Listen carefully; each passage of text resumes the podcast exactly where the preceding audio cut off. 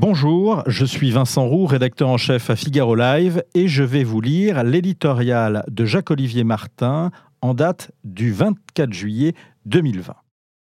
Au loin, les hirondelles. Il n'y a pas d'hôpitaux ni de services d'urgence pour sauver les entreprises malades du confinement. Les dirigeants, sont blouse blanche, imposent le régime sec, réduction des effectifs et des coûts, et les juges du tribunal prononcent des liquidations. La crise sanitaire est bel et bien devenue une crise économique, comme l'avait prédit, sans prendre beaucoup de risques, Édouard Philippe dès le 2 avril. Elle est même d'une ampleur inégalée depuis la dernière guerre mondiale, a jugé bon de préciser Jean Castex devant les députés. Rien de bon donc. Mais sous ce ciel rempli de signes noirs volent aussi quelques hirondelles.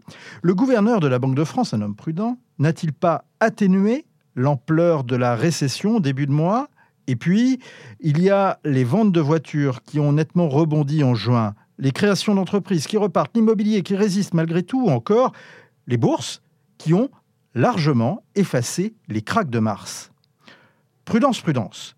La sortie de crise n'est pas encore d'actualité, mais ces signaux faibles ne doivent pas être négligés. Il montre que la confiance ne s'est pas évanouie avec la tempête. Probablement parce que les plans de sauvetage, ces seaux d'eau contenant des dizaines de milliards d'euros déversés sur l'incendie économique, ont permis d'éviter l'effondrement tant redouté.